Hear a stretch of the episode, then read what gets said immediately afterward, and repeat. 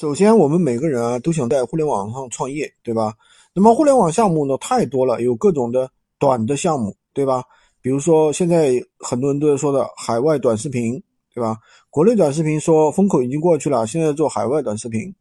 那么第二个呢，也有人说啊，这个做一些什么暴利项目、海外的项目。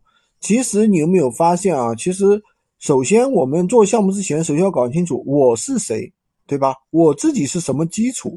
我没有电商的基础，也没有海外的，没有这个，比如说短视频的基础，对吧？然后第二个，他是谁？谁是他？就是这个项目，这个项目到底是什么项目，对吧？他需要什么技能？他多久能做起来？多久能让我见效，对吧？如果一股脑扎进去，那有可能怎么说呢？浪费很多时间。那我们说了这么多，我们再来比较几个项目，对吧？比如说第一，闲鱼无货源这个项目，那么它的成成起点啊。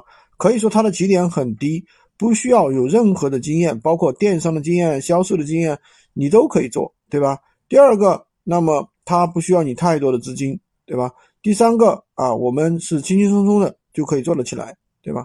所以说这件事情怎么样呢？就是比较容易，不需要花。如果你去做其他的项目，可能浪费很多时间，反而做不起来，耽误你的时间，明白了吗？